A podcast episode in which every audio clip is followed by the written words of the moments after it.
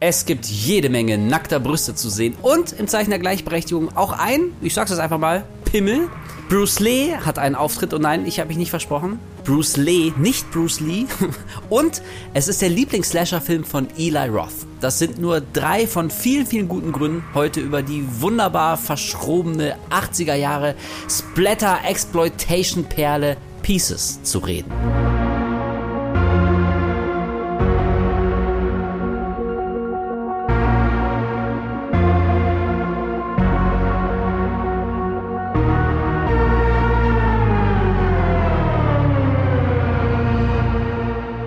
Crap, wer hätte das gedacht? Schon 20 Folgen labern wir euch jeden zweiten Samstag zu mit unserem uninteressanten Geblubber über Horrorfilme. Und das soll auch heute nicht anders sein. Herzlich willkommen zu Horror Episode Nummer 20. Wieder mal was aus den 80ern Pieces.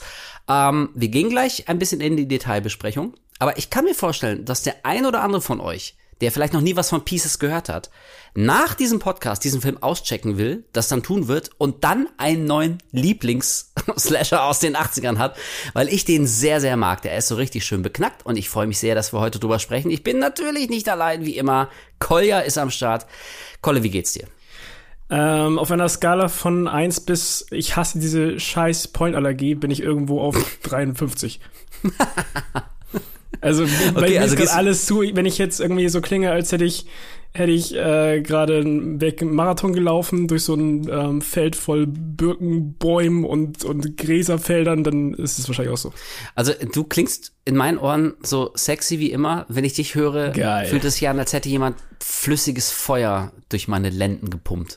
Von daher, nein, alles gut. Ich äh, sitze auch schon wieder hier halb nackt, aber es liegt äh, zum einen an deinem Intro und äh, zum anderen, weil es einfach hier 50 Grad sind. Ja, das ist richtig geil. Ich äh, hausiere hier im fünften Stock, habe natürlich auch alle Fenster zu, alles und so, damit der ganze Straßenlärm nicht eindringt in die Wohnung. Und äh, ja, ich öle auch ganz, ganz ordentlich. Ich finde das aber geil. Es ist Sommer, finde ich richtig cool. Das ist genau meine Zeit. Ich bin allerbester Laune. Und das liegt vielleicht auch an dem Film, den wir heute, heute besprechen. Gucken wir mal. Aber vorher noch, ich weiß gar nicht, ob es irgendwie was gibt, über das es sich zu reden lohnt, denn also für euch da draußen als Hintergrund, ich glaube, den letzten Podcast, das war ja The Cabin in the Woods und den haben wir, ich glaube, vor fünf Tagen aufgenommen. Yes. Und jetzt, um ein bisschen äh, mal wieder vorzuproduzieren und dir äh, die nächsten Tage nicht so stressig zu machen, damit du genug Zeit zum Schnitt hast.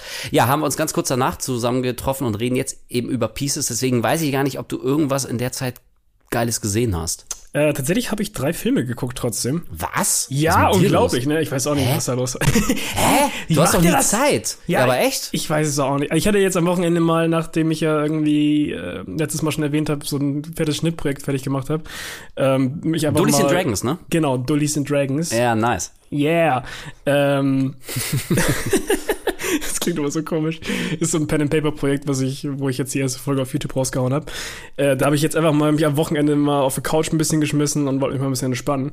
Und mhm. da habe ich mir dann äh, hab ich einmal einen richtig seichten, leichten Film reingeschmissen zum Entspannen und runterkommen. August Underground. Ähm, Im Westen nichts Neues. Entschuldigung, im Westen nichts Neues? also fast das Gleiche. Nee, ähm, ich weiß nicht, das ist so ein Film. Ich, den wollte ich gerne einfach mal geguckt haben, um den abzuhaken. So, ist halt so ein, so ein Oscar-Ding und Kriegsfilm ist immer so, ah, ja, weiß ich nicht, hat man jetzt nicht unbedingt so einfach Bock drauf, aber mich hat es trotzdem interessiert, weil er echt ja. einige Auszeichnungen bekommen hat und mhm. einfach auf, auf filmischer Basis hat mich halt interessiert, so wie der rüberkommt. Und, ähm, muss tatsächlich auch sagen, der ist richtig, richtig gut gemacht. Also der fühlt sich fucking dreckig und, und hart an und nichts an dem Film ist geil. Es wird nichts abgefeiert. Es ist einfach, es zeigt so perfekt die verdammte Sinnlosigkeit von so einem Krieg auf, hm. auf die härteste Weise. Und äh, aus filmischer Sicht kann ich nur sagen, ist der wirklich fantastisch. Also Sounddesign und Musik und ähm, wie alles gefilmt wurde, wirklich, wirklich gut. Aber ist tatsächlich auch so ein Film, wie so viele Kriegsfilme, den gucke ich einmal und ich will mm. den nie wieder anschauen. So. Ähm, okay, also würdest du denn, ähm, also ich habe den, ich habe den noch nicht gesehen. Ich habe ja. eigentlich auch Bock drauf. Der ist schon lange auf meiner Liste, aber also der ist ja, glaube ich, ich weiß nicht, wie lange er geht, hat aber wahrscheinlich auch ein bisschen Überlänge. Der wird zweieinhalb nicht Stunden. Zweieinhalb Stunden. So, ich meine, ist ja kein K.O.-Kriterium, aber ich meine, ihr kennt's da draußen. Man muss auch in der richtigen Laune für sowas sein und irgendwie war ich bislang einfach nicht. Mhm, äh, also das, deswegen ist so meine Frage. Ähm, also das ist dann so eine Diskussion bei Kriegsfilmen. Es gibt ja ein paar Leute, die meinen, selbst Antikriegsfilme sind im Kern aber immer Pro-Kriegsfilme, weil es irgendwie immer cool und, und mitreißend und episch und krass dargestellt wird. Also ne, ein Anti-Kriegsfilm im eigentlichen Wortsinne kann es gar nicht geben. Und also ich stelle mir vor, wenn du es so beschreibst, dann müsste im Westen nichts Neues, aber doch eigentlich genau das sein, wenn er da überhaupt nichts glorifiziert. Wie, wie kommt das denn darüber? Ähm, ja, diese These, es gibt keinen wirklichen Antikriegsfilm, sehe ich auch nicht so wirklich. Also, mhm. weil da gibt es schon ein paar Beispiele und ich finde, dass am besten nichts Neues auf jeden Fall dazu zählt. Also ich sehe da kein bisschen irgendwas, wo man sagen kann, so, yeah, geil. Da hast du auch dieses Gefühl von Kameradschaft, was vielleicht so in vielen, vielen äh, mm, Kriegsfilmen mm. so hochgehalten wird. Ey, ohne Scheiß, das ist da vielleicht zwei, drei Minuten Thema und dann merkst du, okay, die verrecken halt alle. So, also ja, okay. die, und die werden auseinandergetrieben und so und alles ist scheiße. Also nichts daran ist in irgendeiner Form abfeiernd, meiner Meinung nach. Und äh, ja, zeigt eigentlich perfekt, wie gesagt, die Sinnlosigkeit von so einem Krieg auf. So, okay. also, aber wie gesagt, echt verdammt gut gemachter Film, meiner Meinung nach. Ähm, aber ist jetzt auch nicht so ein Ding, wo ich jetzt sagen würde, ey, guck die mal unbedingt. weißt du? Ja. Schwieriges Ding einfach, ja. Aber ich ja, freue mich, also den ich, geguckt ich, zu haben und einfach abzuhaken. Genau, das wollte ich gerade sagen. Das ist wahrscheinlich so ein Film, den, den, ja, das ist immer so schwierig, das, das sozusagen sollte man gesehen haben. Aber ich kann mir schon vorstellen, dass der, ähm, also gerade wenn man jetzt vielleicht irgendwie mit, mit ähm, so der den Schrecken des Ersten Weltkrieges jetzt vielleicht nicht so vertraut ist oder eventuell auch das Buch nicht gelesen hat. Also ich kann mich erinnern, wir haben es in der Schule tatsächlich gelesen, im Westen nichts Neues. Das mhm. war irgendwie nur so normale Schullektüre und sowas. Und ich kann mir vorstellen, dass also das, was im Buch schon echt schrecklich klingt, dass das audiovisuell nochmal viel, viel krasser wirkt, wenn man das wirklich in so einer, einer teuren, hochklassigen Produktion ähm, sieht. Also von daher, ja, sollte man vielleicht gesehen haben, aber ähnlich wie du, ich kann auch total nachvollziehen, wenn irgendjemand sagt, boah, nee, das ist mir irgendwie einfach so, ich weiß, das gibt mir nichts, das zieht mich nur runter, ich fühle mich scheiße, das, das, haut mich zu sehr um emotional und da lasse ich lieber die Finger von. Kann ich total nachvollziehen. Ähm, also ich werde den irgendwann mal nachholen, aber ich bin auch ja. ganz ehrlich, ist jetzt gerade irgendwie, kann, ich sitze jetzt hier und mir scheint die Sonne noch ins Gesicht so und äh, ist jetzt gerade einfach nicht so mein Flow. Deswegen ja, ja, genau. äh, ist, ist das mal für irgendwann. Vollkommen nachvollziehbar, weil es bei mir halt genauso war. So ja, zum einen okay. halt wirklich, weil er schwer ist, weil, weil man weiß, dass das Thema schwer ist und zum anderen wegen der Länge. Ey, ich habe bis heute nicht The Irishman geguckt. Oh, ja, ja, oh Gott. Die, die Irish, ja, okay. Weil ich die Länge schon so abfuckt. Ja, ja, das ist jetzt vielleicht nochmal ein ganz anderes Thema, aber so ein bisschen, das, also für mich das Problem bei The Irishman war jetzt nicht unbedingt die Länge, sondern in der Länge hatte ich also je länger er dauerte, desto mehr hatte ich das Gefühl, okay, aber irgendwie habe ich das alles schon mal gesehen. So Martin ja, okay. Scorsese macht halt Martin Scorsese Film und denkst ja okay, aber hm, warum gucke ich nicht einfach nochmal gut verlassen? Irgendwie fand ich das da alles geiler. Das war so ein bisschen ja, bis jetzt das habe ich noch kein kein Verlangen drei Stunden 30 Film zu gucken. Und, äh, Stimmt, ne, der geht alter drei Stunden 30. ja. das ist so pervers. Naja, ja. dann habe ich noch äh, was seichteres geguckt, nämlich Extraction 2, der äh, neue ja, als Actionkracher beworbene Film von Netflix produziert. Äh, mit Chris Hemsworth in der Rolle. Ich weiß nicht, ob du den ersten gesehen hast. Nee, habe ich nicht. Ich, Tyler ich Rake Extraction. Ja, nee, habe ich überhaupt nicht gesehen. Ich weiß, dass er existiert. Ich habe ihn, ich hab ihn nicht geguckt. Ich krieg mhm. aber mit, so auf Twitter in, in so einer gewissen Bubble, macht jetzt gerade so ein, dieser Film so die Runde. Also da wird so ein Clip mhm. geteilt von, von so einem Helikopter, der irgendwie, keine Ahnung, ein fahrendes Boot angreift und Chris Hemsworth ballert so in voller Fahrt den Helikopter vom Himmel oder irgendwie so. Ich habe nur ganz kurz reingeguckt. Ein Zug, okay, da war es kein ja. Boot, da war es ein Zug. Wie gesagt, ich habe es noch mal ganz kurz gesehen, ich wollte es mir gar nicht näher angucken. Ähm, also irgendwie, das ist, glaube ich, gerade so ein, so ein In-Thema, so ein Hype-Film. Ist es denn gerechtfertigt? Ähm, also ich muss dazu sagen, der erste Film kam damals auch schon bei echt vielen Leuten gut an und ich kann es tatsächlich verstehen aus einer Action-Sicht. Also der hat ich ganz, ganz coole Szenen gehabt, so auch ein paar richtig schöne äh, One-Shots. Aber irgendwie hatte mir auch schon beim ersten so ein bisschen was gefehlt. Also die Story ist jetzt vielleicht nicht so das aller, allerwichtigste bei Actionfilmen, kann man jetzt mal so einfach mal in den Raum schmeißen. Also da gibt es zumindest wichtigere Punkte meistens. Ja. Ähm, und bei dem merkt man das halt so. Das ist irgendwie so eine klassische Story gewesen, glaube ich, so, er muss irgendjemanden über so eine Brücke bringen oder sowas. Irgendwie von A, Punkt A nach B. So, und die zweite Geschichte ist jetzt auch nicht großartig interessanter. Und irgendwie aus irgendeinem Grund wirkt für mich alles so ein bisschen zu plump. Die Action ist aber teilweise hm. wirklich cool inszeniert. Also das Ganze ist von Sam Hargrave. Äh, ehemaliger Stunt-Coordinator, der auch viel, viel mit den Russo-Brüdern für die ganzen Marvel-Filme und sowas gemacht hat. Mhm. Und der hat sich halt dazu entschieden, das ist ja mittlerweile so ein Trend, ne, dass viele Stunt-Coordinator oder Stuntmänner selbst ja. äh, mittlerweile zu Regisseuren werden, was ich cool finde, weil sonst hätten wir so äh, Sachen wie John Wick und sowas halt auch nicht. Ja, und das stimmt. auch sowas bei Extraction, ey, ich feier das komplett ab, was sie da abfeuern. Und man merkt richtig, das ist so krass, dass der Stunt-Koordinator dann auch selbst die Kamera übernimmt, weißt du? So ein bisschen, ja, bisschen ja. hier wie bei den, bei den Raid-Filmen, dass man, dass, bei, dass der Director ja, mal selbst mit der Kamera so hinterher rennt. Ja, so. Und das, das, das finde ich irgendwie sympathisch, das sieht cool aus.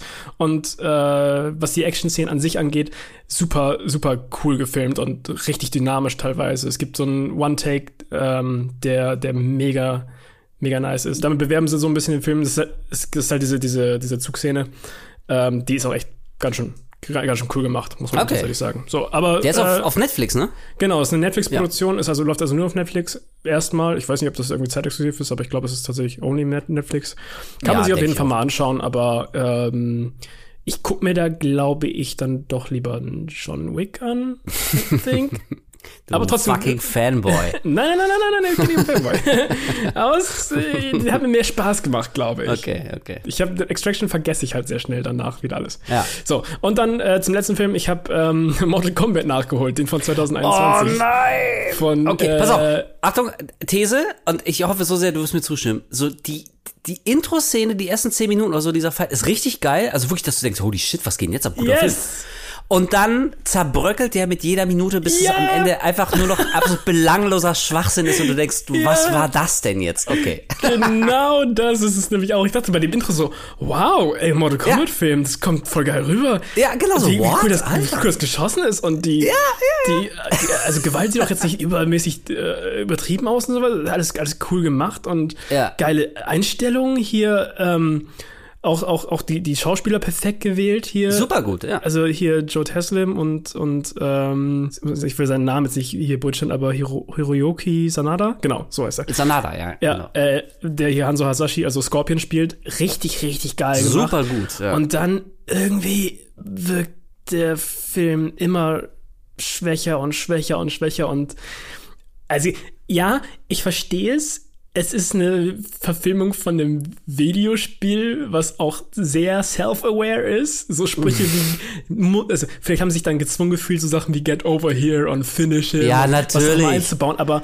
ja. Äh, wo der, der ähm, alte Mortal Kombat Film von damals das irgendwie ausgenutzt hat, diese, diese Cheesiness, diese Quirkiness, ich finde, ja. hat der hier so ein ganz komisch versucht, so eine Balance zu halten zwischen Ernst ja, und diesem Quirkiness. Das das zündet nicht, wenn irgendjemand nee. sagt so, so, flawless victory, nachdem ich immer noch gefressen hat oder sowas.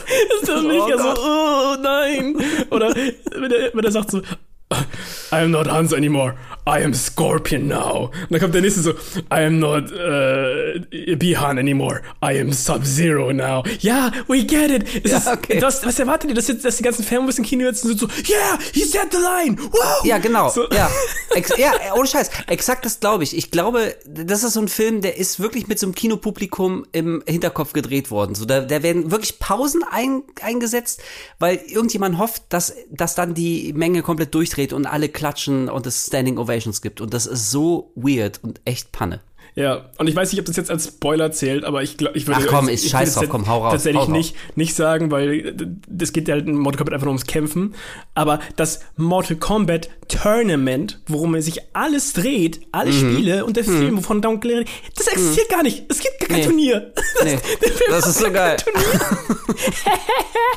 das ist so strange. Also, das ist mir irgendwie zum Ende aufgefallen. Warte mal, das Turnier ist. Hat, ja, genau. Hat das angefangen jetzt? Nee. Ja. Versuchen das zu verhindern. Hä? Ich verstehe gerade gar nichts mehr.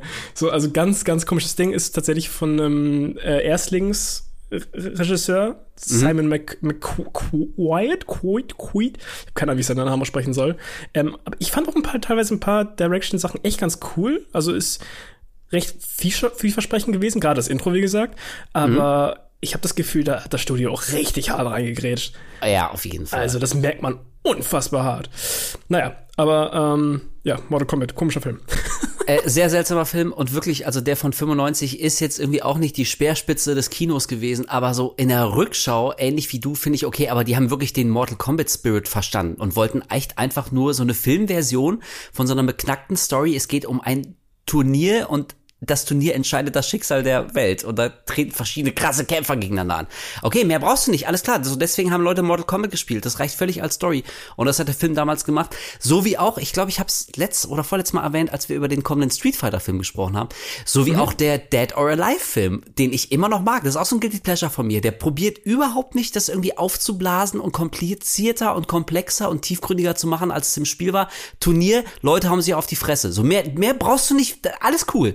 Und deswegen verstehe ich auch nicht, warum der neue Model Comet, der ja, also ich meine, der sieht jetzt nicht billig und kacke aus. So, ich finde den Look, den fand ich schon okay. Also ja. das wirkt jetzt, wirkt jetzt nicht wie so lieblos runtergespulte Videothekenware, aber ich verstehe auch nicht, warum die das so krampfhaft so so ähm, so düster machen wollten und so erden wollten statt statt genau diesen, diesen Mortal Kombat Geist zu nehmen und damit einfach Spaß zu haben, weißt ja. du? Du kannst ja trotzdem harte, kernige Szenen einbauen, darum geht's ja auch im Mortal Kombat, aber du kannst ja immer noch ein bisschen Spaß mit dieser völlig beknackten Situation ja, haben. Und, ich, und das habe ich bei dem Film echt vermisst. Also es gibt noch mehr Sachen, aber dann wären wir im Spoiler-Territory, deswegen sage ich das jetzt nicht, ja, falls ja. Leute den Film noch gucken wollen, aber äh, was auf jeden Fall allen bekannt ist und auch im Trailer ist, der Hauptcharakter ist ja zum Beispiel auch gar kein Charakter aus Mortal Kombat, wo ich nicht ganz Nö. verstehe, warum hast du die Story nicht einfach um Hanzo Hasashi ge gebaut, also um Scorpion. Also gerade ja. wegen dem Intro und wegen dieser Rachegeschichte sowas, das wäre perfekt gewesen. Und jedes Mal, wenn Scorpion und, und Sub-Zero da sind, fühlt sich der Film an wie ein anderer Film.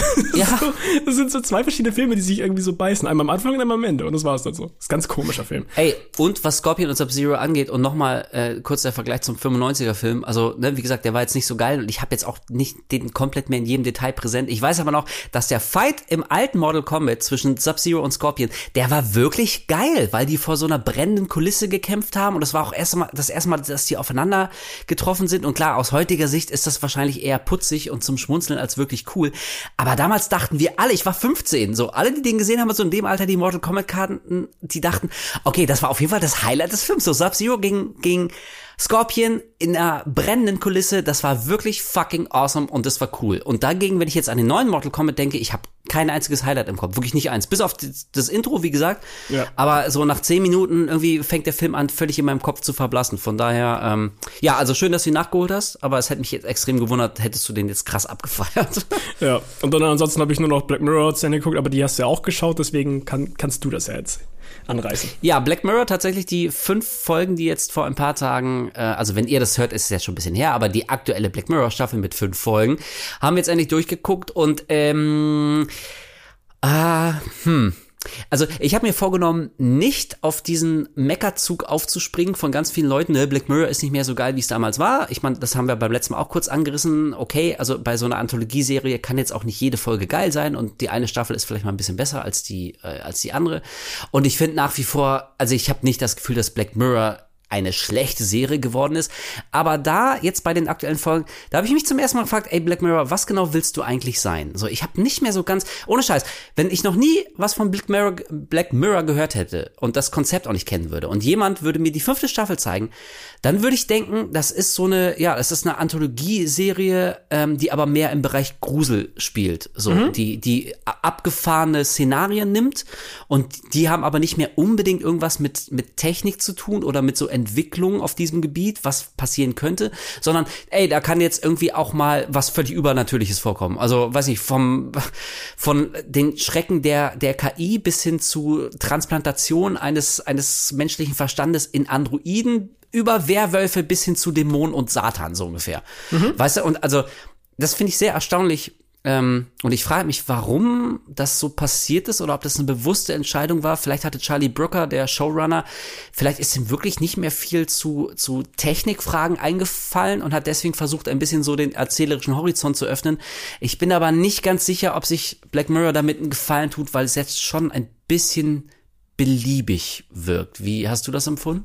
Ich habe das Gefühl irgendwie, dass es Absicht gerade ist. Ich habe irgendwie hm. das Gefühl, die wollen auch nicht mehr das sein, was sie früher waren, hm. sondern die wollen sich versuchen, ein bisschen auszuprobieren und was Neues, äh, neuen Weg zu gehen, weil ich bin mir hundertprozentig sicher, wenn du was zu Technik und ähm, weiter weiterhin auf Technik gehen möchtest und den Horror, den, den, den ganzen Entwicklungen umgeben, dann kannst du das locker machen. Also allein Ja, mit diesen ganzen Sachen heutzutage mit AI und sowas, was ja leicht aufgegriffen wird, aber ey, du konntest so viel mehr draus machen. Und ich habe das Gefühl, die wollten jetzt einfach was anderes probieren. Und ich habe auch das Gefühl gehabt, die wollten mehr Richtung Horror, Horror gehen, wie du auch schon, glaube ich, gesagt hast.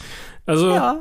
ähm, ich glaube, das ist halt wirklich so ein Ding, entweder magst du die Entwicklung oder halt nicht, aber es hat auf jeden Fall nicht mehr viel mit den ersten Staffeln von Black Mirror zu tun. Es ist Ja, eine andere Serie geworden und ich kann mir nicht vorstellen, dass das unabsichtlich passiert ist. Das wirkt schon Nee, sehr intentio intentional, weil vor allem weil die erste Folge mit am meisten in die Richtung von damals geht und dann langsam abdriftet, you know?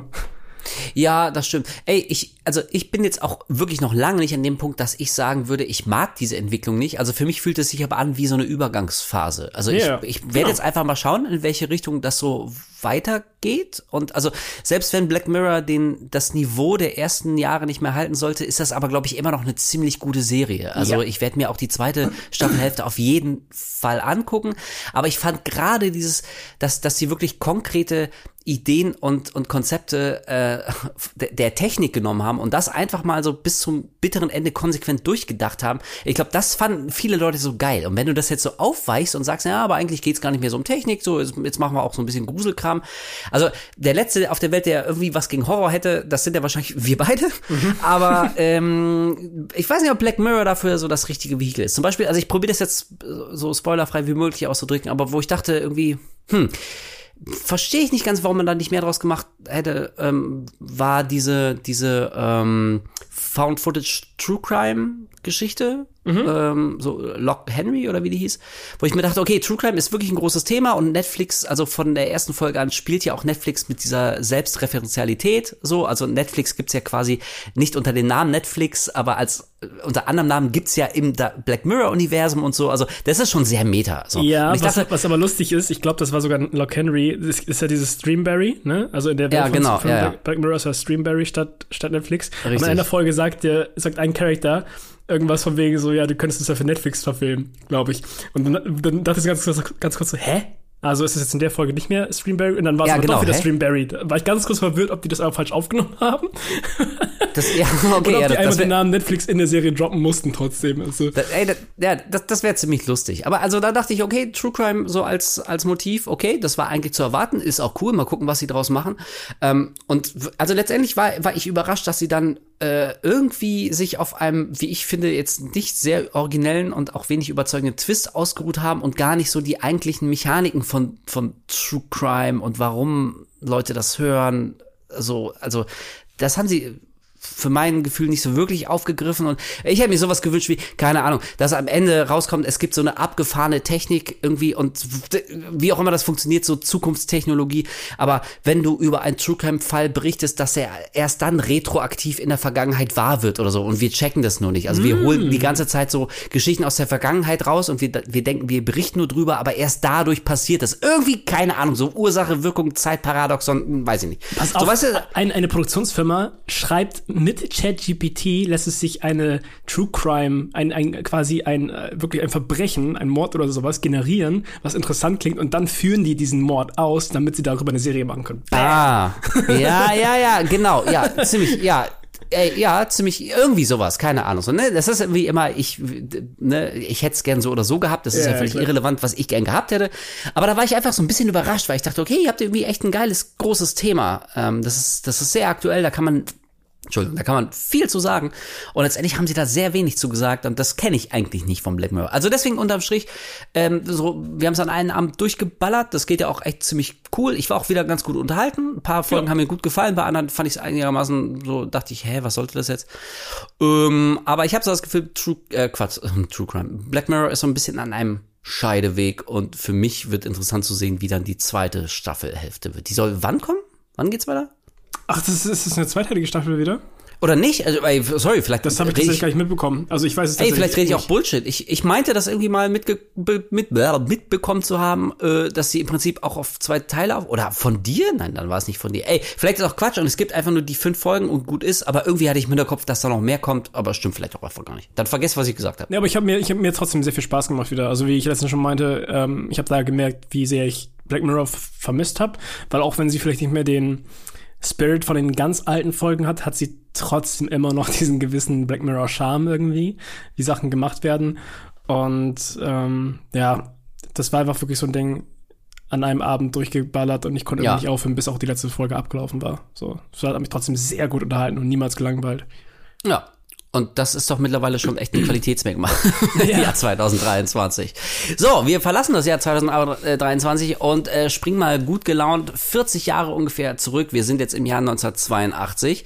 Mhm. Und da kommt ein Film auf die Leinwände. Ähm, ja, zu dem gibt's glaube ich auch ein bisschen was zu sagen. Der hat mittlerweile eine kleine, ja, so einen kleinen Kultstatus hat er bekommen, würde ich sagen. Okay, ich muss da vielleicht der, mal eben kurz reingrätschen, weil ja. ähm, der Grund, warum wir jetzt über diesen Film sprechen, ist, dass ich ja letztes Mal den, den äh, Cabin in the Woods vorgeschlagen hatte und diesmal hast du wieder einen Film vorgeschlagen mal wieder einen älteren und ich kannte den tatsächlich gar nicht. Also ich habe ich hab nichts, noch nie was davon gehört, absolut nichts. Ich habe mir den vorhin angeguckt. Das heißt, du kannst wahrscheinlich auch viel, viel mehr drüber sagen, weil ich hatte jetzt keine Zeit, groß da mal irgendwie Background äh, rüber zu recherchieren. Ähm, aber ich, für mich ist das äh, jetzt sehr frisch und ich das ist schön. bin sehr verwirrt von diesem Film gewesen. Gut. was ich da gesehen habe. Deswegen, das muss ich einmal ganz kurz eben sagen. Ich habe absolut keine Ahnung zu dem Film gehabt und zu dem Hintergrund erst recht nicht. Deswegen bin ich gespannt, was du jetzt noch so raushauen kannst. Das ist sehr, sehr fantastisch. Also, wir reden heute über den wunderbaren, von mir sehr geschätzten Pieces.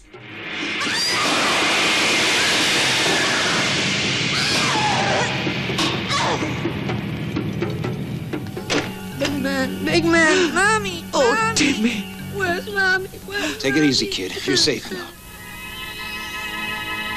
Ich habe es ja gerade gesagt, das war 1982, da kam das Ding raus und von einem spanisch-amerikanischen ähm, ja, Writer, beziehungsweise, also ich glaube, der Writer selber ist spanisch, aber die Produktion ist dann spanisch-amerikanisch. Der ganze Film ist von Juan Piquer Simon und äh, wurde geschrieben und produziert ähm, von Dick Randall, aber man merkt schon wirklich, dass der Macher auf dem Regiestuhl eine gewisse, äh, ja, ich sag mal, europäische Mentalität mit reinbringt. Es war einfach, und ich glaube, also das kann man direkt vorausschicken, so ein Film wie Pieces, der ist wirklich eindeutig ein Produkt seiner Zeit. Sowas ging's, gab es wirklich nur in den 80ern. Das wäre heutzutage absolut undenkbar, weil er wirklich für damalige Verhältnisse brutal ist, er ist extrem sleazy, also schmierig, ähm, er ist, ja, man könnte ihn fast als frauenverachtend bezeichnen, er werden Frauen extrem objektifiziert. Es ist mhm. eine absolut hanebüchene Killergeschichte, in der es eigentlich nur um möglichst skurrile, brutale Todes- und Mordszenen geht, mit einem wirklich hirnrissigen Plot, ähm, einem wunderbaren Jumpscare ganz am Ende und zwischendurch immer wieder so unfassbar schwachsinnigen Szenen, dass man sich wirklich bei Zeiten fragt, was zur Hölle gucke ich da eigentlich? Und das in Kombination macht den Film wahnsinnig sympathisch und ich mag ihn sehr. Aber du hast ja gesagt, für dich ist er komplett frisch. Ja. Also wie würdest du ein, einer unbedarften Person versuchen zu beschreiben, was Pieces für eine Art von Film ist, worum geht's, was passiert? Warum sollten wir uns alle sofort Pieces angucken? Ja, das ist eine sehr gute Frage, wie man das beschreiben sollte. Also, Am ersten kann man ja sagen einfach, das ist ein Slasher-Film. Ja. Ähm, handlungstechnisch dreht es sich um einen Killer. Also aus, man, man sieht tatsächlich viel den, den Killer in so einem quasi in so einer Schattenform. Also man, man sieht nur so die Umrisse. Ähm, und der treibt sich auf einem Unicampus um und zersägt mhm. mit einer Kettensäge Frauen. und sein ja. Ziel ist es, aus den Körperteilen der Opfer quasi ein menschliches Puzzle zusammenzubasteln. Yes! Ey, sorry. Und also, wer da noch nicht sofort schreit, ja, okay, alles klar, sold, verkauft, so, der lebt auf aller Planeten als ich. Das klingt so gut. Ja, fantastisch. Also, mich hat schon das Intro vom Film sehr überrascht. Also es geht auch direkt rein, du hast gar, gar, du hast gar kein richtiges Intro. Also es geht einfach in dem ersten Shot von so einem, so einem Haus und irgendwie dem, den Titel Pieces los und man sieht halt so einen kleinen Jungen, der auf dem Boden sitzt und ein Puzzle zusammenbaut und die Mutter kommt rein und ist so, oh, wie cute, bastelst ein Puzzle und bla, und dann sieht sie halt, dass es so ein Puzzle von so einer nackten Frau ist, so ein Porn-Puzzle und sie rastet dann komplett aus, so, ah, du, du bist genau wie dein Vater, du scheiß Kind und dann dreht sie halt voll am Rad irgendwie Und äh, meint dann halt ja, er soll irgendwie einen Müllsack holen. Und die schmeißt die ganzen Sachen weg, die da liegen aus Porno-Magazines und sowas so. Und das Kind kommt einfach wieder mit einer Axt und haut ihr seiner Mutter einfach die Axt in die Fresse mehrfach und, und zersägt dann die Mutter und packt den Kopf in den Schrank. Und das ist so Ich, lach grad Tränen. Es ist so geil. Ja, das ist bei Unschad. Das, das ist die erste Szene, das ist das Intro des gesamten Films. Das ist der Hintergrund des Killers. Ähm, wir, wir gehen direkt echt in die Vollen und allein, also wirklich diese ganzen Details. Also nicht nur, dass das Puzzle, was er zusammen puzzelt, ähm, wirklich so, so ein schmieriges, schmieriges Porno-Puzzle ist von so einer, von so einem nackten Playmate, von so einer nackten Frau. Also ich kann mich nicht erinnern, dass ich sowas in meiner Kindheit. Hast du mal, hast du, hast du Puzzle mit nackten Frauen drauf gesehen? Nee, noch nie, glaube ich. So, ich sag ja, die 80er, die waren irgendwie einfach anders. ähm, also es, es kriegt direkt so eine extrem schmierige Komponente. Ich, also die, der ganze der ganze Einstieg ist auch pädagogisch höchst fragwürdig. Also, dass die Mutter das vielleicht ein bisschen komisch findet, dass, dass ihr vielleicht zehnjähriger Sohn so wie ein, äh, eine, ein Puzzle mit so einer nackten Frau vor sich hat. Ja, okay, aber also man sollte vielleicht nicht so reagieren wie sie, nämlich wirklich mit so einem völligen Ausraster. ähm, und aber fast noch besser finde ich das Detail, dass dann kurz danach tatsächlich die Polizei kommt, an den Ort des Verbrechens kommt, überall Blut, die, die, die Mutter liegt da zerhackt in mehreren Teilen und da macht einer der Polizisten die, den Schrank auf und da liegt der Kopf der Mutter und der Polizist macht die Tür einfach wieder zu. Nee, bam. und redet dann weiter. So, oh Mann, das ist ja echt ganz schön krass, was hier passiert. Jesus, will you look at this? Something's been butchered up here. Let's hope it was an animal. I never saw so much blood. Oh. Das ist geil. So, wir haben dadurch also den psychologisch angeknacksten Hintergrund des Killers erfahren. Wir wissen, aha, okay, das ist also, ähm, das ist der Grund, warum irgendjemand dann Jahre oder Jahrzehnte später durchdrehen und ein Killer werden wird. Und es gibt dann tatsächlich einen Zeitsprung. Es sind dann, was, 40 Jahre später oder irgendwie sowas? Ja, würde ich jetzt auch schätzen. um, um die 40 Jahre. Und dann sind wir eben an dieser Campus-Situation, wo ähm, eine äh, natürlich wunderschöne junge Studentin äh, nach der anderen dann niedergemetzelt wird. Und dann wird es im Prinzip zu einer Art Whodunit Mystery Thriller, weil wir verschiedene Figuren haben, ähm, die alle einigermaßen verdächtig sind. Wir haben nicht nur, wir haben den, den seltsamen Anatomieprofessor, der irgendwie immer so ein bisschen weird wirkt, irgendwie Ja. immer so, ähm, und dann, also wie gesagt, das ist jetzt alles, dieser Film ist eine Zeitkapsel, das würde man heute wahrscheinlich aus diversen Gründen sehr anders inszenieren und irgendwie vielleicht auch würde man die Story anders erzählen und manche Story-Elemente rauslassen, wie zum Beispiel, dass dieser Anatomieprofessor, den wir direkt von Anfang an ähm, creepy und verdächtig finden sollen. In so einem Nebensatz wird mal eben erwähnt, dass er offenbar auch noch homosexuell ist, weißt du? Also damit er noch unheimlicher wirkt. Das waren, weißt du, das waren halt so die 80er, wo man jetzt mittlerweile denkt, okay, das ist jetzt, oh Leute, also das Ja, ist echt so ein bisschen ihr. Ja, ja, komplett. Ja, genau. Das ist so, what? Wir haben, wir haben den, den, den Gärtner, der, oh, ohne Scheiß, der aussieht, als hätten sie für Bud Spencer nicht genug Geld gehabt. Ja, der sieht aus wie der fucking Bud Spencer, Alter. Genau, das habe ich auch gedacht. Richtig schlecht. Ich finde vor allem auch geil, ähm, man, man, man kriegt am Anfang direkt dann halt den Gärtner so vorgesetzt und äh, ich glaube auch, dass ich weiß gar nicht, wie das wie das auf Deutsch heißt. The Dean ist das ist das der Der Dekan. der, Der Dekan, Dekan, der der- Dekan, ja. der Dekan äh, der Uni, Ed, der von Edmund äh, äh, Edmund Purdom gespielt wird, der stellt halt diesen Gärtner irgendwie auch nochmal vor und dann stellt er auch später noch diesen diesen Professor vor und irgendwann denkt man sich so, okay, diese Person stellt ganze Zeit diese, diese Charaktere vor, die komplett fragwürdig sind und, und irgendwie so äh, offensichtlich nicht die Killer sein können, weil die das Offensichtlichste wären. Hm, wer kann bloß der Killer sein? Ja, ich meine, aber es könnte ja sein, dass das wiederum eine falsche Finte ist. Also Ja, dass zum klar. Beispiel der Gärtner und der Anatomieprofessor, weil die so seltsam und so creepy wirken, dass man denkt, nein, die sind es auf keinen Fall und am Ende sind es genau die. Oder es könnte auch sein, es werden ja noch verschiedene Figuren eingeführt, ähm, unter anderem so eine äh, Undercover-Polizistin, Ja. Natürlich auch jung, schön blond. Angeblich eine komplette, äh, also eine, eine Tennis-Profi-Spielerin. Ähm, Alter, man sieht so viel Tennis-Szenen in diesem Film. Der Film hätte 20 Minuten kürzer sein können, wenn man nicht ganze Zeit Tennis beobachten müsste. Alter, und das Geile ist, die konnten überhaupt kein Tennis spielen. Das war die besten, das waren die besten Takes, die die sie ja zusammengekriegt haben. Da musste, da musste extra jemand ans Set kommen und um den beizubringen, wie man wenigstens ein paar Bälle trifft. Und deswegen, wenn man genau darauf achtet, so ein paar von den Einstellungen, die werden auch zwei, dreimal abgespielt. Also wenn eine von den Ja. Mädels mal einen Ball getroffen hat, dann muss das mehrmals gezeigt werden, weil die ums Verrecken kein Tennis konnten. Das ist schon so geil. Und Mir sind so zwei Szenen aufgefallen, wo die Schläge ins Nichts ging und der nächste Schnitt war dann aber so, dass sie den Ball getroffen haben, noch irgendwie. Der Sch- Schuss ging ja nicht raus, aber irgendwie ist der uns äh, auf den Schläger gelandet. Also, äh, die könnte es vielleicht auch sein. Und wir haben den, den eigentlichen ähm, heimlichen Star der Geschichte, nämlich so einen jungen, spirreligen Studenten mit Mini-Pli. Also sieht aus, als würde er 50 Kilo wirken. Also wirkt wie ein komplettes Hühnchen, und wenn ich das schon sag. Ist aber komischerweise der absolute Flachleger an dieser Highschool. Der kriegt sie alle. Eine Ja. nach der anderen will von ihm flachgelegt werden. Und er meint dann irgendwie so, irgendjemand fragt ihn, wie machst du das immer nur? Und er so, pff, ey, ich pfeif einfach und sie kommt angerannt. Und wirklich, der, der sieht, der sieht nicht, also wirklich, ich, ich will mich nicht irgendwie über die Optik von irgendwem, so darum geht's nicht, aber der ist jetzt nicht so ein, weiß ich, wenn es so der, der, der Quarterback so von der Uni wäre, dann würde ich sagen, ja, okay, so, das ist halt eher so der Mädchenschwarm. Aber der sieht nicht aus wie ein, wie ein geiler Typ. Deswegen ist so nicht ganz klar, warum alle Frauen auf den so dermaßen abfahren.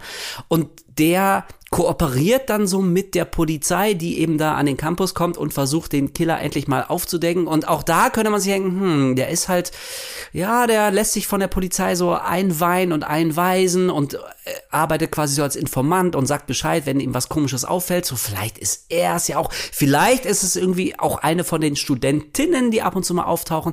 Also im Prinzip haben wir ganz, ganz viele Verdächtige, die sein könnten. Wusstest du denn sofort, wer am Ende der Killer sein würde? Äh, nee, natürlich nicht, aber ich ähm, konnte, also ich hätte es sehr komisch gefunden, wenn es die geworden wären, wo ich gesagt habe, so, okay, das, die, die wirken zu auffällig. Weißt du, ich meine? Also Ja. ich habe hab öfter mal ge gedacht, dass es der Professor sein könnte, weil der benimmt sich wirklich merkwürdig. Es gibt sogar eine, eine Szene, wo er einfach zu einem Tatort auch dazu geholt wird, wo, wo ein, eins der Mädels auseinandergesägt wurde, am Pool liegt.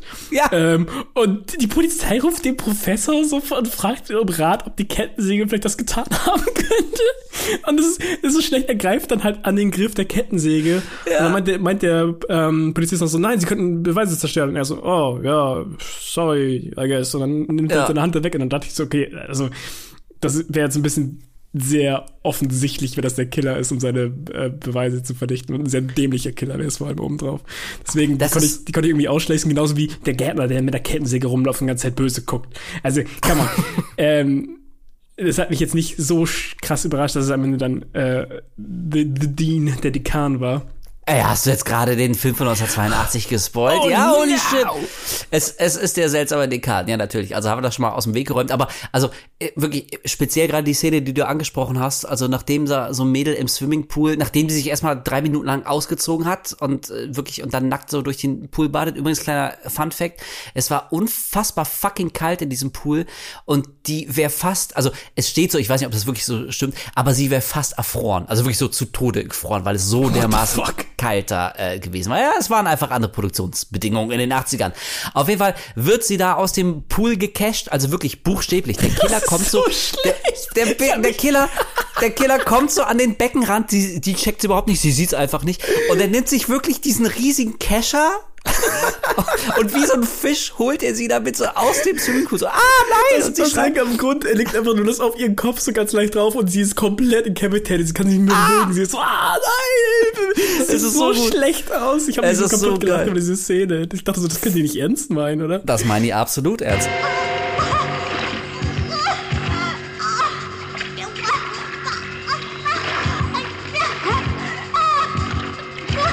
Und dann wird, wird sie da eben zersägt, die Polizei kommt dahin. Und also mir ist es auch aufgefallen, ich dachte, okay, der Professor, den sie da dazu holen, der ist Anatomieprofessor, okay, aber hat die Polizei nicht eigene Forensiker oder Leute, die das tatsächlich auf den ersten Blick noch besser einschätzen können? Zumal der Professor dann auch sagt, also er wird gefragt, glauben Sie, dass, dass diese Leichen, dass die Leiche von einer Kettensäge zersägt wurde? Die Kettensäge, die blutig daneben liegt. Und er sagt sogar noch, ein Laie könnte Ihnen sagen, dass diese Leiche von einer Kettensäge zersägt wurde. Ja, natürlich, du, was?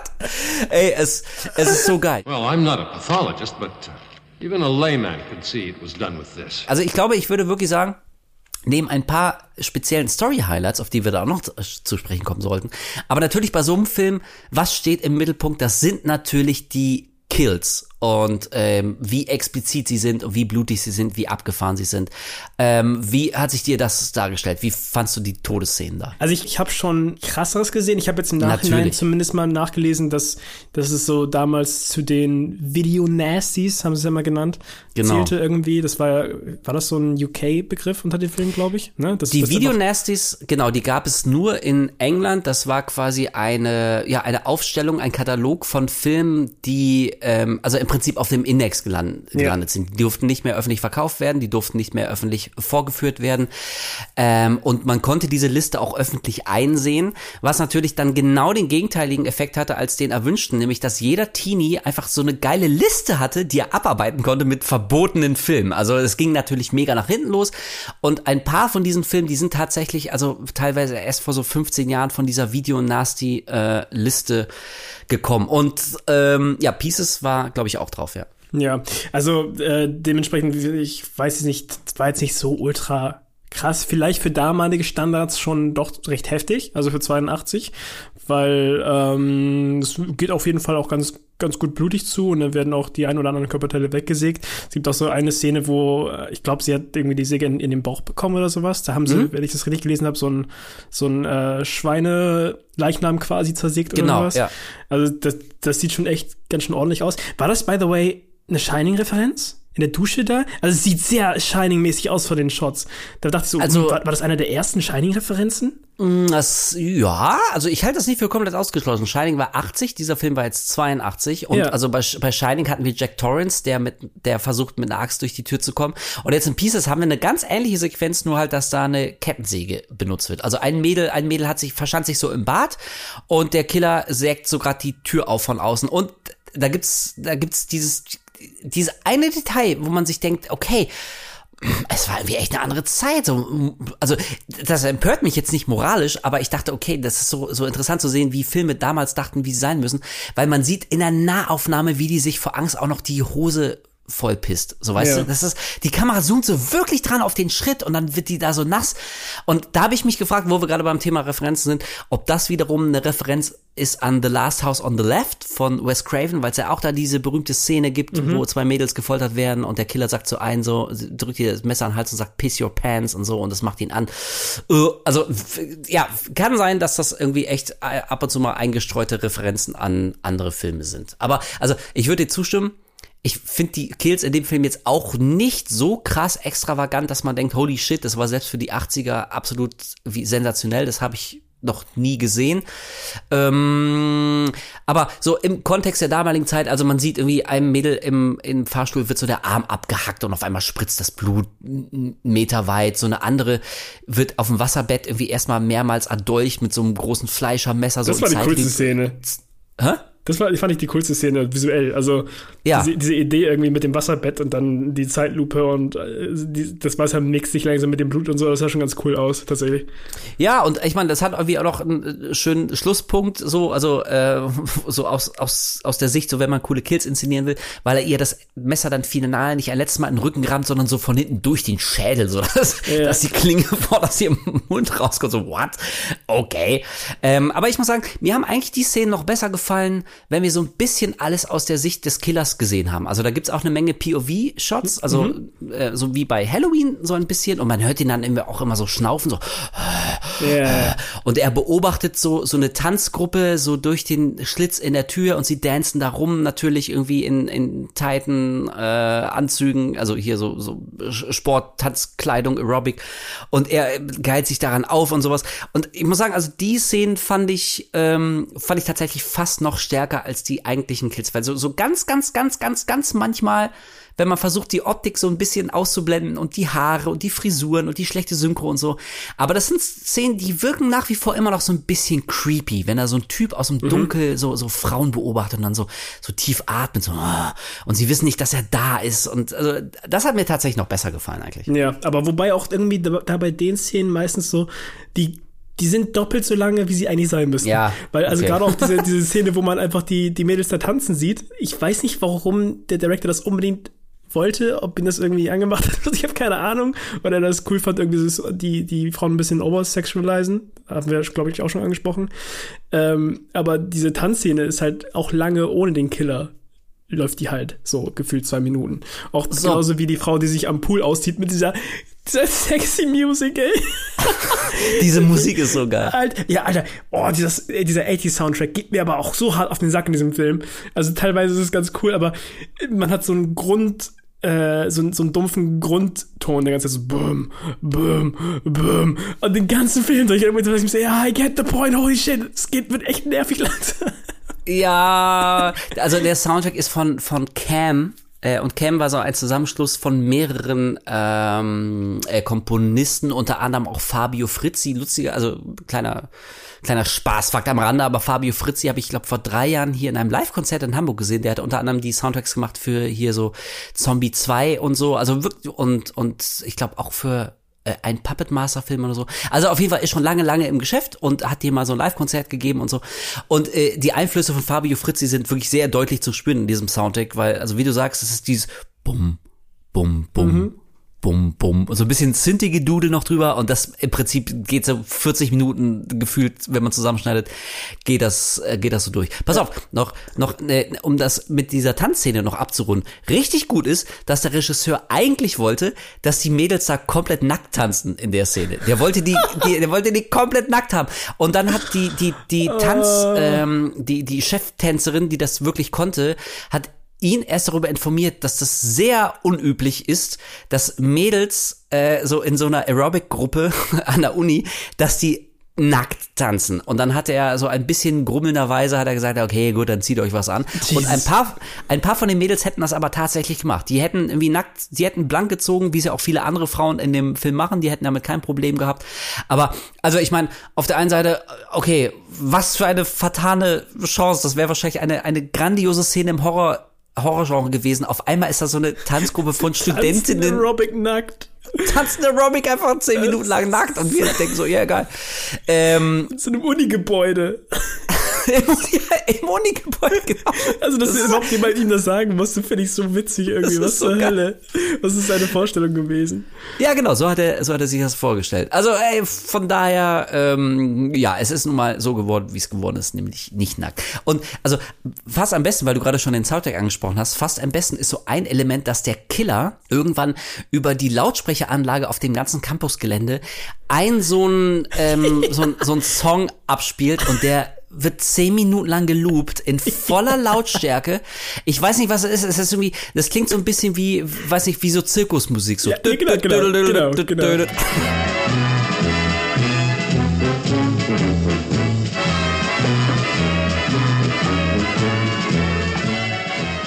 Und vor allem das Lustige ist irgendwie, das ist, um die ganzen Leute zu verstören da vor Ort, aber das verstört den Zuschauer mit am meisten, weil es einfach immer so nervig ist. Und dann kannst du es irgendwann selbst nicht mehr hören, weil es so laut gemixt ist auch. Also du hörst es halt echt laut im Vergleich zu den Stimmen und immer wieder das Gleiche und Gleiche und Gleiche. Ich dachte auch irgendwann so, boah, Alter, ist es jetzt immer noch im Film oder ist es jetzt der Soundtrack? Was, was passiert gerade? Und es nimmt auch wirklich kein Ende. Ne? Am Anfang ja. denkst du, ja, okay, wir verstehen, ne, dass damit will der Killer irgendwie, also äh, auch, auch die Geräusche unterdrücken, genau. so, wenn, wenn jemand wenn die Kettensäge wieder wieder rührt und jemand schreit, ne, dann laute Musik auf dem Campus hört halt keiner. Aber ich dachte mir auch so nach ein paar Minuten, okay, Leute, ey, wir haben's gecheckt, ohne Scheiß, jetzt geht irgendjemand und macht diese scheiß Musik aus. Zumal eine der Protagonistinnen, die ähm, die Undercover-Polizistin, die sagt es auch doch irgendwann hier, I'm losing my mind. Ja, wer genau. kann die wer kann die scheiß Musik ausmachen? Dann kommt dieser verdächtige Gärtner, das Bud Spencer Double und sagt, nö, nö, das ist nicht mein Problem. Für die Elektronik ist jemand anders verantwortlich. Hat dann aber trotzdem die Schlüssel und lässt die da rein und dann ja. machen die die Musik aus. Also echt super weird. Und nachdem sie die Musik ausgemacht haben und sie gecheckt haben, dass in der Zeit der Killer zugeschlagen hat und ein weiteres Todesopfer zu beklagen ist, dann gibt's fast, ich glaube, meine, meine zweitliebste Szene, ja, weil dann, weil dann die die Undercover-Polizistin auf einmal so, so einen emotionalen, hysterischen Ausbruch hat. Bastard! Und dann hört sie nicht auf. Bastard! Und dann denkst du, okay, ja, viermal. Viermal. Wirklich, die hätte nicht aufzuschreien. Bastard! Jedes Mal, wenn du das Gefühl hast, sie hört auf, dann macht sie weiter und haut noch einen raus oder noch einen. und das ist so laut, das übersteuert halt komplett. Also, äh, ja, wirklich Oscar-reife Performance. Bastard! The lousy bastard was in there killing her! Bastard! Bastard! Bastard! Wenn ich schon meine zweitliebste Szene angesprochen habe. Wir werden Ja. gleich auch nochmal das, das Ende besprechen, aber einfach um so halbwegs chronologisch zu bleiben, würde ich sagen, die absolute Highlight-Szene von Pieces, ohne jede Frage, ist, und ich habe mich wirklich die ganze Zeit darauf gefreut, ich habe den Film mit jemandem geguckt, äh, die hatte den noch nicht gesehen, und ich habe wirklich Tränen gelacht, weil die überhaupt nicht verstanden hat, was da gerade passiert ist für zwei Minuten. Die, meine absolute Lieblingsszene ist das Auftauchen, das völlig kontextlose Auftauchen eines Bruce Lee-Doubles. Der heißt wirklich Bruce Lee. Der mitten in der Nacht auf einmal die Polizistin aus dem Nichts angreift mit so ein paar Kung-Fu-Moves. Ähm, und dann kommt, kommt quasi unser, unser heimlicher Hauptheld, die- dieser, dieser supergeile äh, Studi-Hecht und rettet sie, so mehr oder minder. Ähm, und die Erklärung, warum der Typ auf einmal aus dem Gebüsch kommt und, und die mit, mit seinen Kung-Fu-Bewegungen angreift, ist, er hat offenbar was Schlechtes gegessen. Bad Chop Suey oder so. Und dann geht er wirklich aus der Szene und sagt, das Letzte, was er sagt, ist, so long, verbeugt sich und geht einfach raus. Und es wird überhaupt nicht Man erklärt. ist so verwirrt. Man ist so verwirrt und wirklich der einzige Grund ist, und das liegt eigentlich schon wirklich auf der Hand, aber Anfang der 80er hatte man versucht halt mit Bruce Lee und dem Namen noch wahnsinnig viel Kohle zu machen. Und ich meine, der ist ja auch irgendwann gestorben, das heißt, er konnte logischerweise keine Filme mehr machen und dann wurde ja auch aus den Szenen, die man schon aus anderen Filmen hatte, wurden ja dann seine letzten Filme zusammengeschnitten, deswegen waren die alle so beschissen, weil die überhaupt gar keine, gar keine Story mehr hatten. Das waren einfach nur Szenen von Bruce Lee, die wir noch da rumliegen hatten. Aber es wurde eben auch versucht, mit dem, mit dem Namen Geld zu machen und deswegen gab das irgendwie auch so, so Wurstköpfe wie nicht Bruce Lee, sondern Bruce Lee. Der war halt irgendwie eins der offiziellen Bruce Lee-Doubles. Und dieser Bruce Lee, ähm, der war der Hauptdarsteller in so einem Bruce Lee ähm, Fake-Film. Also so, äh, da wurde einfach versucht, irgendwie noch ein bisschen Kohle zu machen. Und dieser, dieser Fake-Kung-Fu Bruce Lee-Film, der wurde parallel zu Pieces auf diesem Gelände gedreht und der Typ war Ach, halt was. einfach der der Typ war halt einfach da und deswegen hat sich der Regisseur, ja und deswegen hat sich der Regisseur von von Pieces gedacht Alter komm komm auch mal kurz in meinen Film ich drehe hier so einen Slasher das hat überhaupt nichts Ey, mit genau irgendwelchen so wirkt es auch. Krass. ja, exakt, das ist wirklich der einzige Grund. Das hat nichts mit der Story zu tun. Es gibt keinen Kontext. Ich habe keine Erklärung. Du springst einfach aus dem Gebüsch, du machst ein bisschen dein, deine, dein Kung-Fu-Shit. Wah! Und dann gehst du wieder. Das war's. Zwei Minuten lang.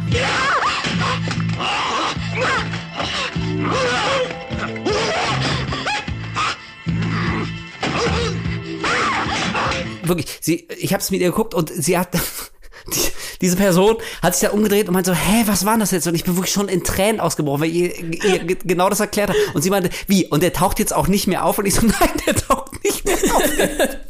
Der hat nichts mit dem Film, mit der Story zu tun. Das ist die absolut geilste Szene. Ich liebe sie und ich hoffe so sehr, dass wir jetzt einen kleinen Ausschnitt davon abfahren können, weil allein wie es klingt, muss der absolute Hammer sein. Oh, hey, it's my kung fu professor. What's the story, Chow? Oh, I am out jogging, and next thing I know, I am on ground. Something I eat. Bad chop suey. So long. Take it easy.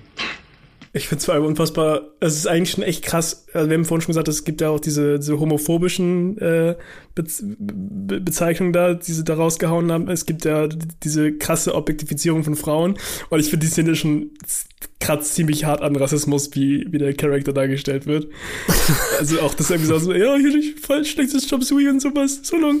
So, und was auch immer, also ganz, ganz strange irgendwie, aber da merkt man halt, das ist einfach eine andere Zeit gewesen. Aber es lässt einen trotzdem komisch fühlen irgendwie. Es, es ist total weird. Vor allem, ich meine, also wenn man sich von dem Schock erstmal erholt hat, was man da gesehen hat. Ja. Ähm, das andere kleine Detail ist ja, wenn man darauf achtet, wie sie, ich möchte nochmal ins Gedächtnis rufen, sie ist eine ausgebildete Polizistin, die sich freiwillig für diesen Undercover-Job, weil der extrem gefährlich ist, weil sie weiß, dass sie im Prinzip nur eine Art Lockvogel für den Killer ist, der auf dem Campus da rumschleicht. Also sie weiß wirklich, in welche Gefahr sie sich begibt und macht das wissentlich. Und sie lässt sich, also wirklich wie der letzte Volltrottel von so einem wild um sich wirbelnden Typen, also lässt sich so in die Ecke drängen, kann gar nicht reagieren. Sie hat eine Waffe, eine geladene Waffe, lässt die Waffe noch fallen, lässt sich also völlig überwältigen und würde sie nicht in letzter Sekunde gerettet werden, hätte der Typ sie wahrscheinlich im Chop Sui waren totgeschlagen. So und Und dann wiederum, wenn man das aus, aus der Perspektive von den Typen sieht, okay, weil er schlechtes Chop Suey gegessen hat, hat er so eine Art Kung-Fu-Anfall bekommen und greift eine Frau mit einer geladenen Wumme in der Hand an und lässt nicht von ihr ab. Und es ist nur sein großes Glück, dass sie nicht einfach abgedrückt und den Typen abgeknallt hat. Das ist alles so weird, ey. Was ist da Die los? in perfekte diesem Filmbeschreibung, dann würde ich den Film auch gucken wollen. Wirklich, das ist so, ey, ich wünsche, es gäbe fast irgendwie so eine Art Spin-off oder so. Nur dieser Kung-Fu, du, oh Scheiß, das wäre vielleicht ein geilerer Film gewesen. Es geht nicht um irgendwelchen, irgendwelche Polizisten einfach nur, die versuchen wollen, so einen Killer am Campus zu finden, sondern so ein Kung-Fu-Heini, der eigentlich nichts anderes will, als Leuten auf die Fresse hauen, aber irgendwie rutscht er in so ein komisches Slasher-Mörder-Komplott rein und er Kung Fu einfach nur so hart durch die Gegend, bis er alle weggeklatscht hat und den Killer dann hat. Vielleicht wäre es ein besserer Film geworden. Also irgendwie hätte man da vielleicht was draus machen können. Ich glaube, da war eine, eine Goldgrube an Ideen, hat keiner genutzt, schade. Ist auf jeden Fall meine absolute Lieblingsszene. Der Auftritt des Kung Fu Hansels in Pieces ist Gold. Ja, das war krass, ey, habe ich jetzt eben gar nicht mehr dran gedacht gehabt, aber ja, die fand ich auch richtig, richtig verwirrend. Ich war einfach, glaube ich, in dem Moment hat mein Kopf so abgeschaltet, ich war ganz kurz wie in so einem Fiebertraum. So, what, was zur Fick sehe ich gerade, was, was war das gerade in den letzten zwei Minuten? War das überhaupt da? Hab ich mir das gerade eingebildet? Ja, ja. Ganz, ganz krass. Ähm, aber das ist ja auf jeden Fall auch eine meiner Lieblingsszenen, ein, eine von dreien. Äh, die, die zweite, Oh. wie gesagt, ist auf jeden Fall, auf jeden Fall die Bastard-Szene. Die habe ich mir nach dem Film, glaube ich, noch dreimal bei YouTube angeguckt, weil ich so, mich so kaputt gelacht habe, wie oft sie Bastard schreit. Und ich habe das Gefühl gehabt, das wird so improvisiert. Selbst der, der, selbst der Dude daneben ist so, okay, ja, chill, Dude. So. also richtig fantastisch. Und die, die, ähm, mit meiner Lieblingsszene ist wirklich die, die letzten, der letzte Shot vom Film, aber da kommen wir jetzt ja gleich drauf zu sprechen. Ja, Denn, ja, ja, auf äh, jeden wie Fall. bereits erwähnt, ähm, ich glaube, da habe ich auch nicht wirklich was von gespoilert, weil ich glaube, mittlerweile wissen die Leute ja auch, wenn wir so, über so alte Sachen reden, da Ja, komm, komm. kann man sich auch vorher angucken. Ähm, genau, das kommt halt raus, der Dekan ist es und ähm, das war die Undercover-Polizistin, die, die er da lahmlegt, ne, am Ende. Richtig, ja, Genau, genau. ja. Da äh, tut er ihr quasi noch so, so, eine, so eine Droge in, in, in ihren Tee, damit Mhm. sie nicht mehr bewegen kann, aber noch alles mitbekommt. Und äh, simultan sieht man halt, wie äh, die anderen Polizisten und der Junge, der halt ganze Zeit mit denen mitläuft, der Candle oder wie hieß, Ja, äh, genau. der, der quasi der Playboy von der Schule, das, der, auch jetzt auch mal Polizist werden möchte, der läuft halt mit denen mit und ähm, dann brechen die bei der äh, in der Wohnung ein von dem Dekan und äh, finden dort halt die Undercover-Polizistin vor, die noch lebt, aber sich halt nicht bewegen kann aufgrund der, der Drogen. Und ähm, dann kommt es noch zum Kampf mit dem Dekan, der dann halt um die Ecke äh, stürzt mit einem Messer und versucht, die Leute da, da abzumurksen. In letzter Sekunde bekommt er einen, Kopfschuss ab von, von einem der Polizisten, wenn ich es noch richtig weiß. Und Genau, alles, ja. alles wirkt halt abgeschlossen so. Und die Polizisten sagen dann auch so zu, zu, zu dem Candle so, ey, du hast echt super Arbeit geleistet. Ich sehe sehe in dir so, so einen Nachwuchspolizist, wenn das wirklich noch werden Ja, möchte. Wenn ich es wirklich noch werden möchtest, du konntest einfach mitlaufen hier, so, ne? Das ist ja ganz normal, normal, dass einfach ein Highschool-Kid mitläuft. Ähm, und dann in dem Moment, wo er das zu, zu ihm sagt, irgendwie, so, wie, wie, der Polizist meint irgendwie, ja, wir, wir sind ja auch dafür da, um irgendwie Sachen aufzudecken. Und dann währenddessen lehnt er sich an so ein Bücherregal ran. Das Bücherregal schwingt um und diese Frankenstein zusammengenähte Frau von dem Dekan fällt halt auf, auf Candle, auf den Jungen drauf. Join the force, kid. We're finding out little secrets like that all the time. Really?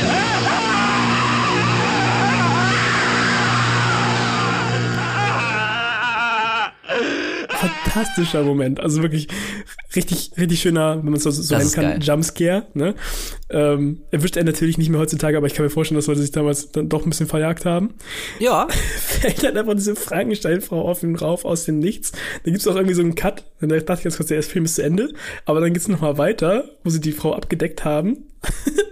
sie liegt dann da auf dem Boden und die reden dann nochmal und hast du, wie, wie geht's dir, mein Junge? Und dann er meint auch so irgendwie, ja, langsam schlägt mein Herz wieder und ich, ich spüre wieder, dass ich, dass ich am Leben bin. Und dann lachen die so rüber, so, haha, das ist alles so absurd. Hier, nimm deine Jacke und geh nach Hause. Und in dem Moment wird die Leiche lebendig greift mit der Hand in seinen Schritt und zerreißt ihm die Eier. Und das ist der letzte Shot vom Film. What? Don't brood over it, kid. Let's go. Hey, my jacket.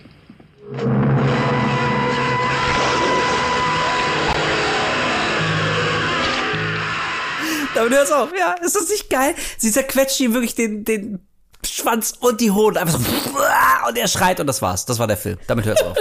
Einfach doch am Ende so eine übernatürliche Komponente reingeschmissen. Es ist, es ist for real Frankensteins Monster.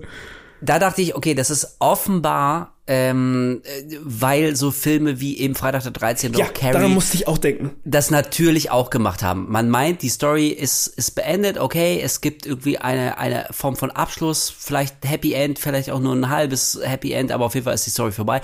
Aber nein, am Ende kommt noch der eine große Schockeffekt, damit das ganze Publikum entsetzt aufschreit und dann aus dem Saal geht und den Leuten draußen sagt, oh Gott, Alter, das ist der krasseste Film, den ich je gesehen habe, ich zittere noch. Und die denken, wow, krass, den muss ich ja auch gucken. Also das ist für mich der einzige Grund, warum Pieces auch mit so einem seltsamen Jumpscare ähm, aufhört, der auch, also in der Logik des Films, das kann ja nicht sein. Da ist so eine Leiche zusammengenäht aus Frauenteilen, die auch ein bisschen komisch aussieht. Also das Gesicht ist irgendwie voll blau, aber der eine Arm von ihr nicht oder so. Also irgendwie sah die ein bisschen weird aus. Okay.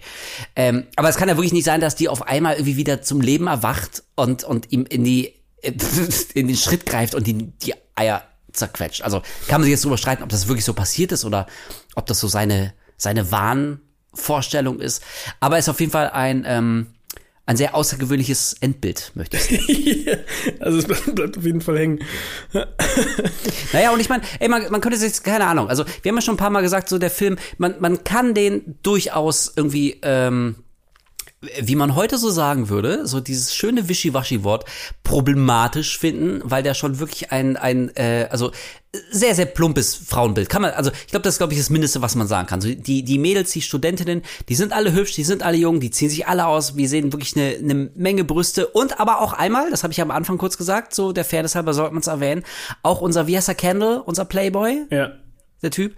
Ähm, auch er hat eine Szene, da steht er äh, nach Liebesspiel mit, natürlich mit der nächsten geilen Alten, steht er nackt aus dem Bett auf und man sieht für zwei Sekunden wirklich alles. Er zeigt alles, äh, also ne, das ist zumindest für für zwei Sekunden für eine kurze Szene ist das zumindest gleichberechtigt. Aber es ist schon es ist schon wirklich so, dass die meisten Mädels ähm, die sollen echt einfach nur scharf aussehen, ähm, haben keine keine Persönlichkeit, treiben den Plot auch nur insofern voran, als dass sie einfach so das, das nächste ähm, Opfer sind.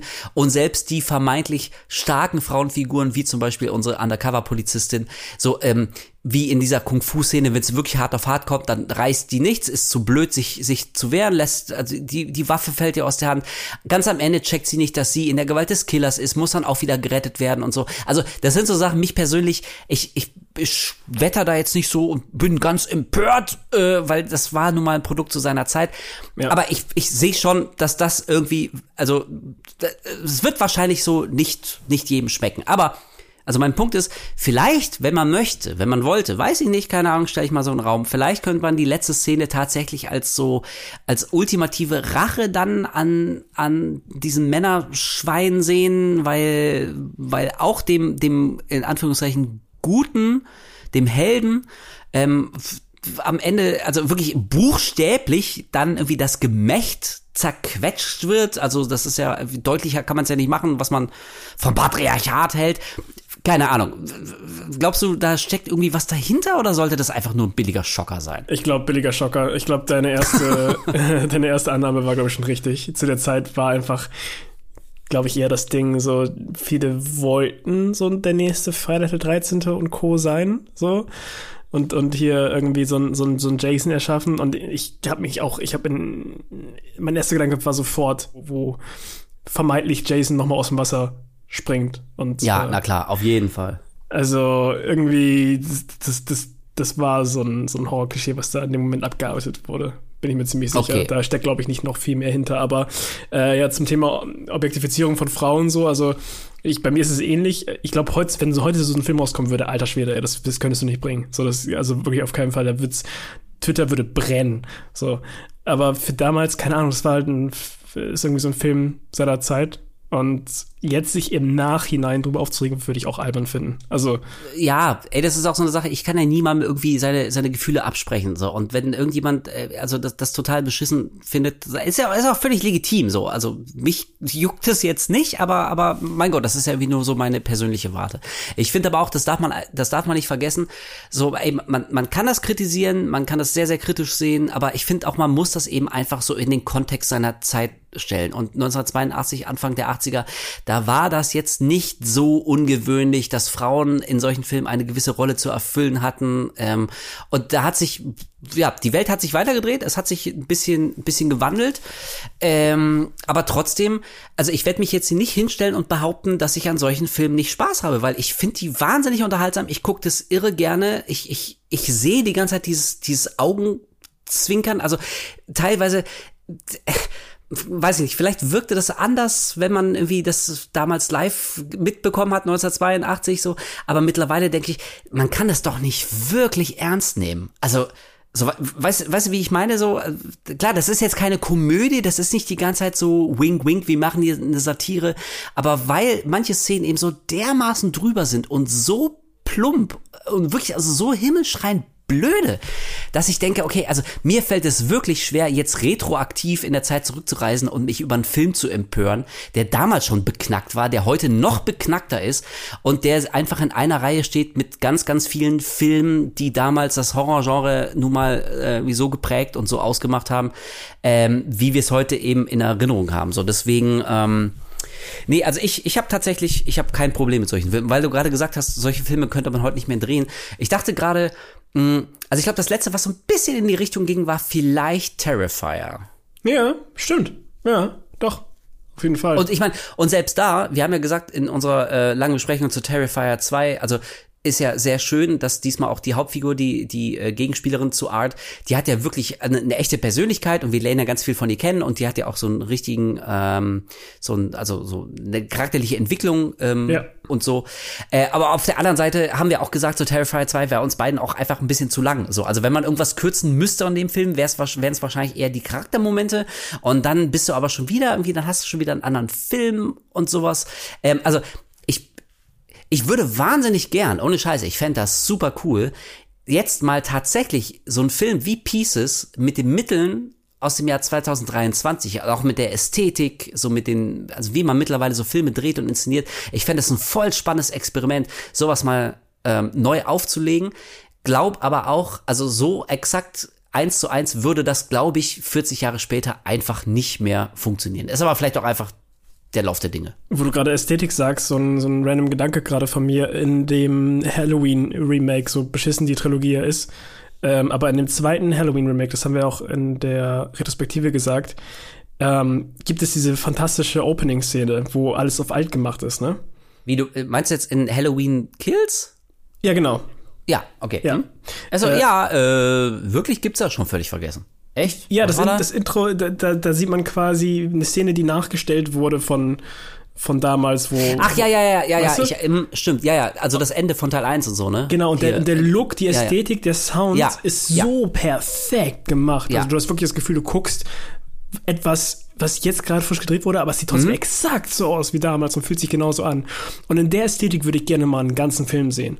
Und da würde sich oh, sowas richtig geil anbieten. Mach einfach, das, das wäre so ein richtiges A24-Ding. Du machst 4 zu 3 oh. oder sowas, mach so einen Filter drauf, versuch die ja. Ästhetik komplett so zu erschaffen und mach einen richtigen oldschooligen Slasher draus. Ich wäre sofort dabei. Voll Bock drauf.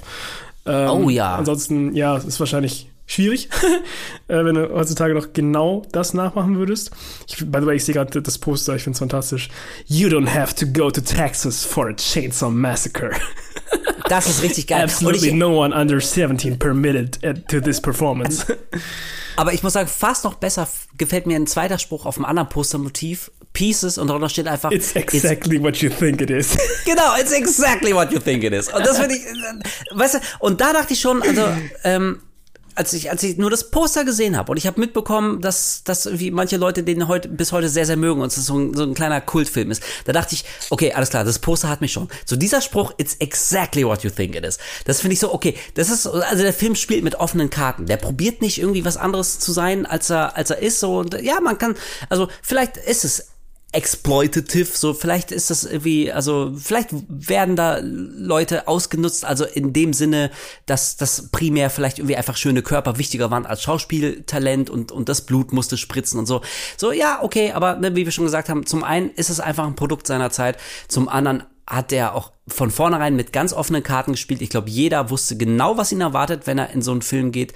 Ähm, und zum Zweiten, ey, nach wie vor, sorry, aber ähm, ich sehe sowas wahnsinnig gern. Ich, ich finde das sau cool, ähm, dass, dass solche Filme damals einfach so aussahen und so gemacht wurden und so eine Ästhetik, Ästhetik hatten, weil daraufhin sich ja nochmal andere Sachen wie entwickelt haben. Also gerade speziell die 80er waren ja ein irre spannendes ähm, Jahrzehnt fürs, fürs Horrorgenre. Und was in den 90ern passierte, so das, das hat manche Ideen aus den 80ern weiterentwickelt und so, aber also mein Punkt ist, wer weiß, wie das Horrorgenre heute aussehen würde, wenn es nicht so, so ein Schund wie Pieces geben würde. Und deswegen sind solche Filme eindeutig mein, mein Guilty Pleasure, ich sehe das wahnsinnig gern. Ähm, und falls ihr da draußen euch darunter jetzt irgendwie immer noch nichts vorstellen könnt, so okay, wie, wie ungefähr sieht das aus, ich habe noch nie einen 80er Film gesehen, keine Ahnung, ich kenne die Ästhetik nicht, falls ihr weiß ich, Collier kennst du wahrscheinlich auch. Falls ihr Carpenter Brute kennt, den, den supergeilen Synthwave Act, von dem ich großer, großer Fan bin, ähm, die haben Musikvideos gemacht, also zu fast allen Songs aus ihrem letzten Album. Und da stellen die die Ästhetik von Filmen wie Pieces wirklich absolut perfekt, akkurat zu 100% nach. Also wenn ihr ein Carpenter Brute Musikvideo seht und ihr schaltet auf Mute, dann habt ihr im Prinzip eine Szene aus dem Film wie Pieces. Und wenn ihr denkt, okay, das sieht geil aus, das ist so richtig schön dreckig, das ist, es geht um Sex, Gewalt, krasse Kills, eine schwachsinnige Story. Ich bin am Start. Ähm, dann glaube ich, könnte euch Pieces sehr gefallen. Also ich mag ihn bis heute. Ja, ich glaube, Schwachsinn fässt das ganz gut zusammen. es gibt so viele Dinge in diesem Film, die man hätte einfach mühelos rausschneiden können. Ich glaube, der Film hätte auch in einer Stunde erklärt werden können, locker ähm, von äh, absurden Tennisszenen, die viel zu lang gehen und keinen Sinn ergeben, zu irgendwelchen Tanzszenen, die zu lange gehen, zu irgendwelchen Ausziehszenen, die zu lange gehen. Bisschen, also der, der Anfang, weil wir habe ich noch nicht erwähnt, aber es gibt so einen Shot, wo die Mutter halt ganz im Intro ausrastet und äh, ich glaube, das Puzzle tatsächlich auch mit so einer so einer Schachtel gegen das äh, gegen den Spiegel schmeißt. Und mhm. dann wird ganz schlecht im Nachhinein nochmal die Szene gezeigt, wirklich in dem nächsten Shot nochmal in Zeitlupe, wie das Spiegel zerschlagen wird. Und dann hast du so einen random Shot zu einem Mädchen, was mit Rollerblades um die äh, um die äh, Straßen rumfährt da und die knallt mit der Fresse mitten in so eine Glasscheibe. Sie wird nie wieder angesprochen. Die, das, das ist einfach eine random Szene, wo irgendein Mädel gegen eine Glasscheibe knallt und dann hast du irgendwie so einen Schnitt nochmal zu der Mutter wie sie den Spiegel zerschlägt. Da dachte ich schon so, okay, ich habe gerade so einen ganz merkwürdigen Fiebertraum. Was, was ist das für ein Schnitt? Was passiert hier gerade? Ich bin voll verwirrt. Und das auf, zieht, zieht das, der Film komplett durch. Das, ja, und das Geile ist an dieser Szene mit dem, mit dem, äh, mit dem Roller Girl, ist, sie, wie du gesagt hast, sie kracht volle Kanne in so einen Spiegel das wird überhaupt nicht mehr aufgeklärt, auf, äh, erklärt, aufgegriffen. Dann sehen wir in der nächsten Szene, sehen wir, wie ein Mädel völlig unbehelligt auf der Wiese liegt, wie Walkman in den Ohren noch was liest ein Buch und die Kamera zoomt so über ihren Arsch und ja. wir wissen, ah, der Killer will also ihren Arsch haben. Und das ist dasselbe Mädel. Das ist, das soll auch wirklich, das, das ist die, die, die, das, das ist das Roller Girl. Die crasht voll in die Scheibe und die Scheibe zersplittert in tausend Teile. Und das soll uns als Zuschauer verdeutlichen, dass dadurch der Killer erst die Idee zu einem, zu einem menschlichen Puzzle bekommen hat. Wie der Spiegel in Teile zersplittert ist und dem Mädel geht's aber noch gut, hat er die Idee, ah, ich könnte ja auch irgendwie Frauen zerteilen und, und daraus mir quasi eine, eine perfekte Frauenfigur basteln aus verschiedenen Einzelteilen, aus verschiedenen Frauen. Aber das ist so dermaßen verwirrend, dass ich, und ich habe den wirklich jetzt zum zweiten Mal gesehen, dass ich auch nochmal nachgucken musste, weil ich mir auch nicht mehr ganz sicher war. Aber es ist tatsächlich so, dass das Roller Girl und das Mädel, was dann danach in der Wiese liegt, das ist dieselbe Person. Und das ist wirklich so absurd, weil sie, die hat keinen einzigen Schnitt, nirgendswo, sie hat kein Blut, da sind keine Glasscherben. Ja. Es ist, als wäre das einfach nicht passiert. Das ist so weird. Aber das ist wirklich nur, damit wir checken, ah, da hat der Killer die Idee her, Puzzleteile zersplittern, kann man wieder zusammensetzen, ich mache ein Frauenpuzzle. Das ist alles. Oh mein Gott, das ist so weit hergegriffen, das ist absurd. Ja, ja. Okay, gut. Aber so war es damals. Ja. Ja, merkwürdiger Film. Äh, also, ja, also ich finde es irgendwie witzig, wie, wie auch schon bei Horror Express mal, mal so ältere Schinken anzugucken und einfach wieder zurückgesetzt zu werden in diese Zeit und diesen, diesen gewissen Vibe, den die Filme einfach damals hatten. Ob es vom Schnittstil, vom, vom Sounddesign äh, bis zu hin dem Schauspiel Ja. geht. Äh, also was das angeht, finde ich immer echt super unterhaltsam, mal ältere Filme zu gucken. Aber ja, weiß ich nicht. Ich muss ihn, glaube ich, nochmal gucken. Nein, das ist auch, also äh, ne, von wegen hier kleiner Kultfilm und so, äh, ja, das mag stimmen, aber also ich würde auch nicht sagen, dass das wirklich ein absolutes Meisterwerk so im Horrorgenre ist. Der hat einfach nur so einen extrem skurrilen Charme und ich mag so an dem, Ja. dass er so einfach wie so eine Zeitkapsel ist. Also Ja, ja, wirklich äh, jeder jeder Frame, jede Einstellung, jeder Satz, wirklich die Hosen, die Frisuren, die die Kacheln am Ende in der Küche des Dekans, wo so der der finale Mord stattfinden soll. Das das ist alles, das sieht so hässlich aus. Ich dachte, boah, holy shit, kein Wunder, dass die Leute damals reihenweise durchgedreht sind. Diese hässliche Schrotteinrichtung überall. Igitt.